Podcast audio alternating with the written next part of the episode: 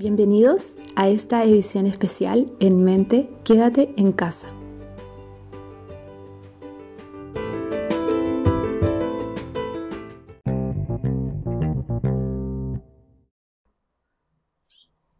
Hola a ti que estás escuchando este podcast, bienvenido a un nuevo episodio de En Mente, edición especial Quédate en casa.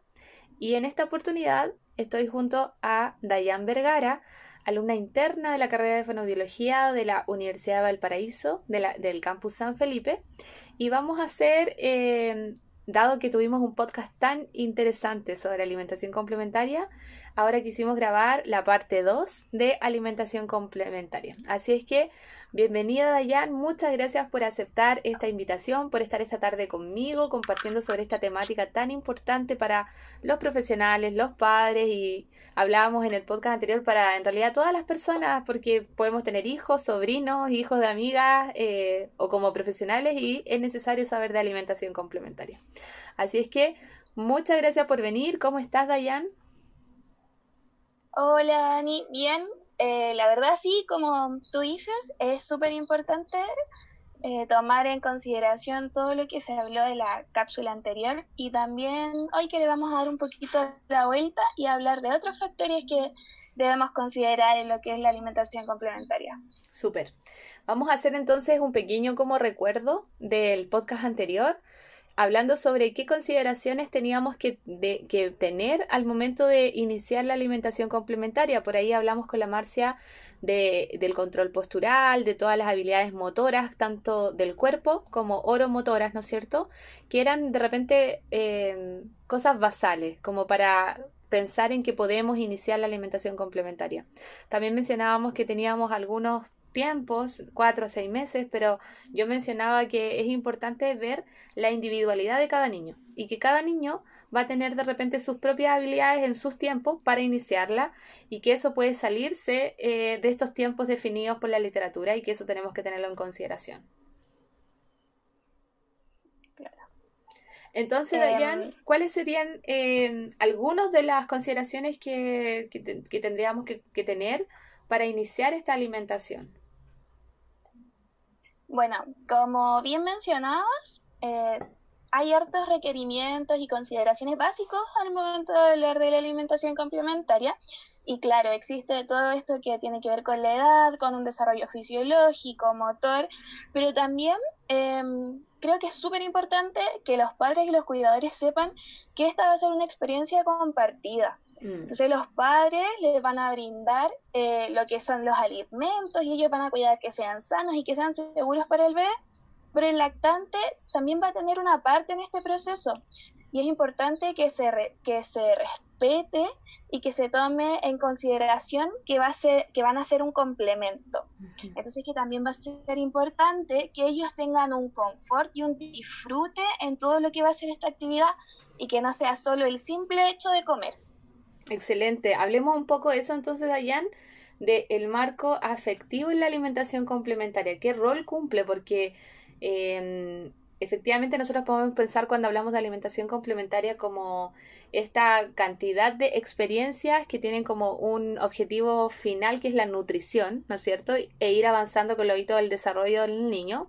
Pero ¿cuál es el rol que a veces se nos olvida y que es tan importante, sobre todo cuando vemos a niños con rechazo alimentario, cuál es el rol de, la afectividad, de este marco afectivo en la lactancia, o sea, en la alimentación complementaria. Claro, este rol va a ser eh, súper importante porque eh, todo el marco afectivo nos va a ayudar a, desarrollar eh, lo que son estas habilidades. Entonces van a estar implícitas en lo que va a ser el desarrollo de la la autorregulación de lo que va a ser el hambre y la saciedad. Y también cómo esto va a influir en un comportamiento futuro, en si vamos a quizás ver eh, enfermedades de obesidad o si vamos a ver que esta, esta autorregulación está eh, mal implementada o está mal habilitada dentro del bebé.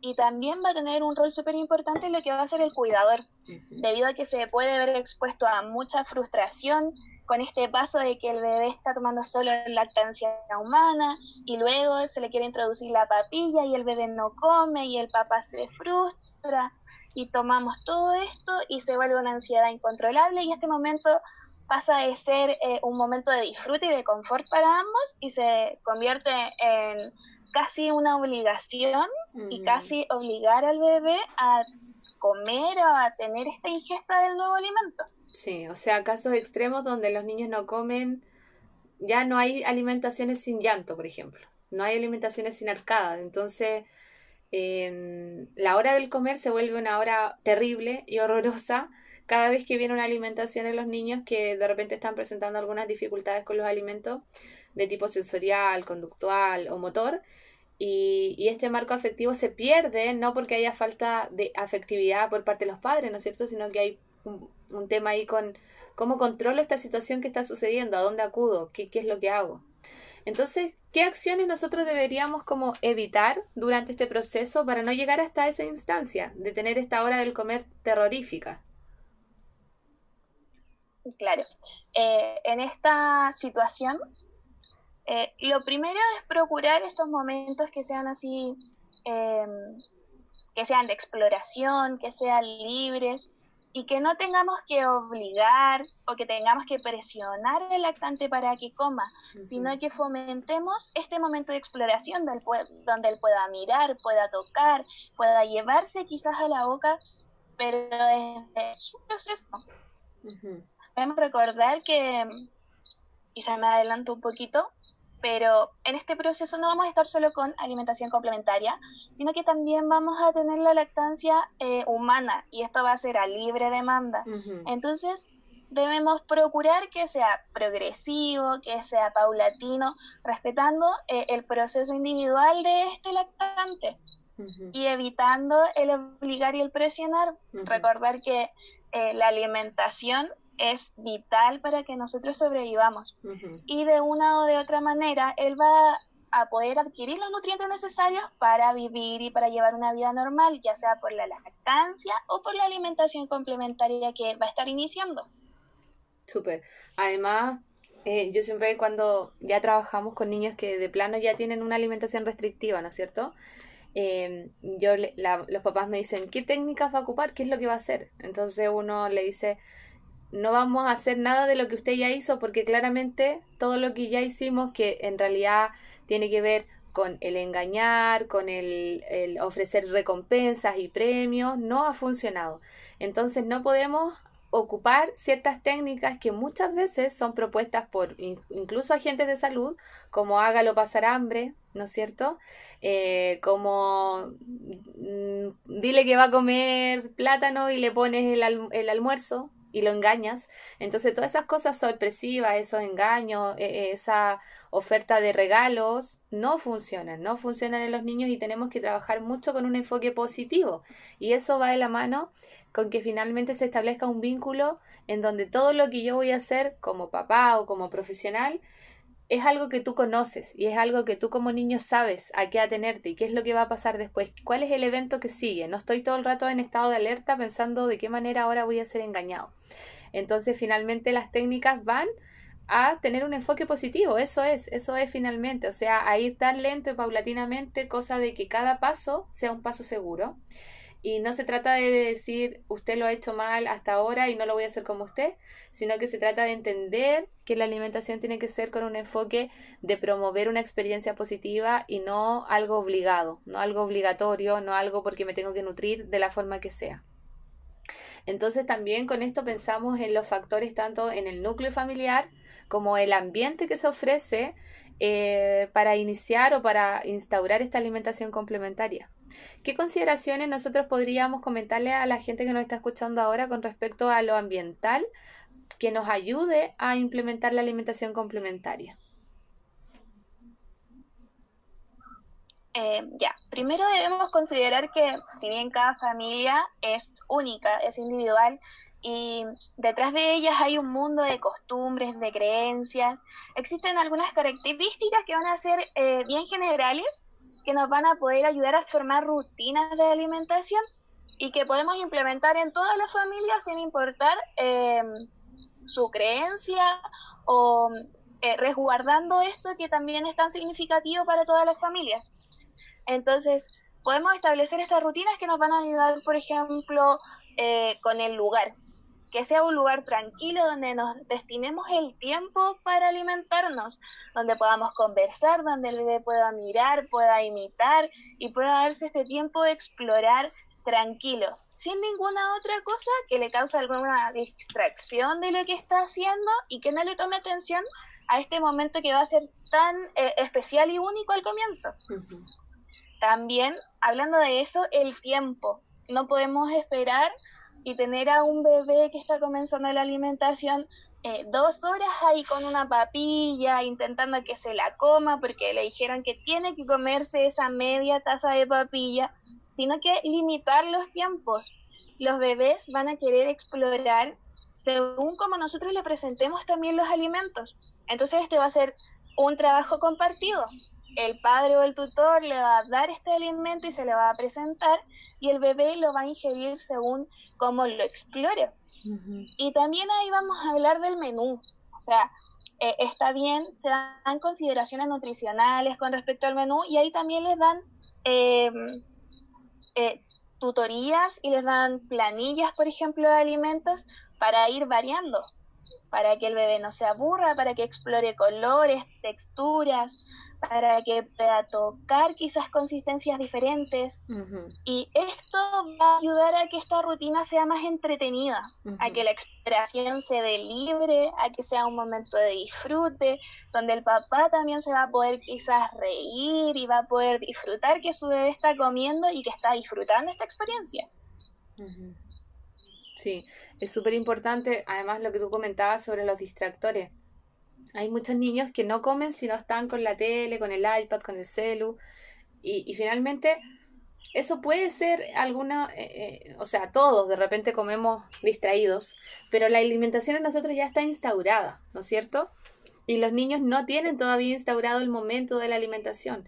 Entonces, la búsqueda de todo, el, de todo el camino por la alimentación complementaria es también lograr en algún punto, en algún momento, una independencia de la alimentación, donde los niños ocupen ellos sus cubiertos y ellos puedan generar esta autoalimentación que también es parte del desarrollo.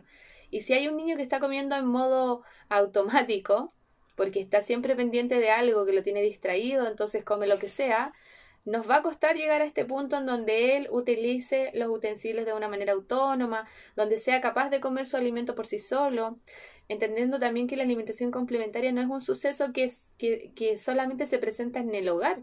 También hay alimentación complementaria en el cole, en el jardín, en la sala cuna, donde, donde necesitamos un poco de independencia.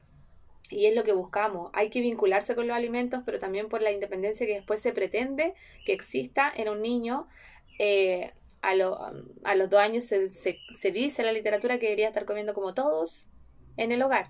La misma comida, los mismos utensilios, los mismos horarios, ¿no es cierto? Y eso muchas veces se escapa porque cada niño es individual y cada niño tiene sus tiempos y eso es completamente entendible, pero nosotros tenemos que priorizar esto, o sea, si en la alimentación siempre tiene el celular, probemos una vez a la semana no usarlo y ver qué pasa y luego dos, y así vamos de a poquito sacando estos distractores que no nos ayudan, no nos suman y nos restan. Eh, pensando obviamente en un niño que no tenga su alimentación instaurada. Los niños que de repente tienen una alimentación ya más clara, más instaurada y que de verdad es una alimentación y una hora de comer tranquila, quizás ir a sacar tantas cosas que son parte del contexto familiar, como tú decías no va al caso. Pero en niños que están presentando dificultades es muy importante hacer ciertos cambios pequeños, pero hacerlos. Y bueno, Estamos llegando al final de este podcast. Em, creo que en los dos podcasts dejamos redondita la idea de fomentar la exploración, fomentar las experiencias positivas, individualizar, ¿ya? Y entender que no todo es una receta, no todo es igual con todos los niños. Y antes de terminar, Dayan, de repente podríamos dar así como ya las consideraciones más eh, específicas de, para implementar la alimentación complementaria de una manera eficaz y positiva.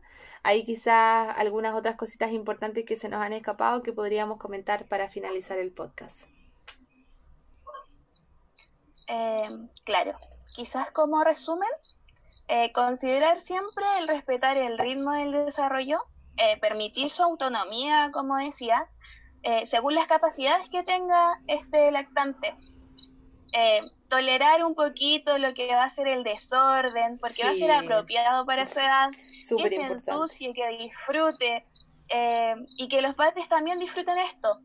Eh, también tener cuidado con algunos alimentos que quizás rechace, debido a que son alimentos que conocen poquito y hay que eh, exponerlos gradualmente a estos alimentos y no cerrarnos y decir, no, ya no comió, no quiere, no le gusta, porque no conoce este sabor, no lo conoce en otra consistencia o no lo conoce en otra preparación.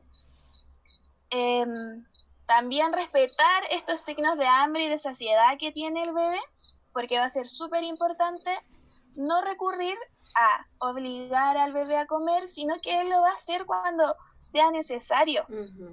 Y vamos a estar en este proceso donde va a ser a libre demanda la alimentación complementaria y también eh, la lactancia. Sí. Y eh, recordar siempre que ante estas situaciones de negativa y que van a ser frustrantes y ansiosas para los padres, eh, hay un ser que recién está comenzando esta alimentación, que no sabe cómo hacerlo y que el padre lo está guiando en este proceso. Entonces, ser pacientes, ser pacientes em, y darles el amor que tienen que tener en esta etapa, disfrutar este proceso y eh, tomar en consideración todo esto que hemos hablado, disfrutar este momento que va a ser eh, la comida familiar y que se va a extender durante toda la vida de este lactante que después va a convertirse en niño y en adolescente. Sí, súper importante. Un tips importante que creo que, siempre lo menciono a, los papás que recibo en la clínica es que si el niño le damos, no sé, cuatro veces al día comida, platos grandes, y es un niño que rechaza, ofrezcamos más veces al día, pero platos más pequeños. Esta ansiedad de ver platos gigantes no nos ayuda. En cambio, si veo porciones más pequeñas, pero son más, mayor cantidad al día, voy a tener igual los aspectos nutricionales, pero no voy a tener esta ansiedad por parte del niño de que me tengo que comer todo este plato, que es gigante. Y ahí tú, como tú decías, puedo pasar dos horas sentado con un plato que no me lo voy a comer y se me van topando las comidas. Entonces, eso es una buena forma de comenzar. Presentar eh, cantidades más pequeñas. Finalmente, lo que puede elegir el niño entre todo lo que no puede elegir es cuánto quiero comer. El dónde, el cómo, el qué lo deciden los adultos, pero el cuánto puede decidirlo el niño. Así es que esa es una de las bases de los tratamientos cuando trabajamos en rechazo alimentario. Bueno, muchas gracias a todos por haber escuchado este podcast. Em, esperamos que nos puedan escuchar, nos puedan compartir y encontrarnos en otra oportunidad con otro tema interesante sobre todo lo que compete al, desarrollo, el neurodesarrollo y la alimentación infantil. Muchas gracias, Dayan, nuevamente por haber aceptado esta invitación, por, tener eh, todo este conocimiento para entregarlo con nosotros, haber hablado de, este, de esta temática que encuentro que es tan importante y que todos conozcamos y nos escucharemos y nos encontraremos en otra oportunidad. Adiós.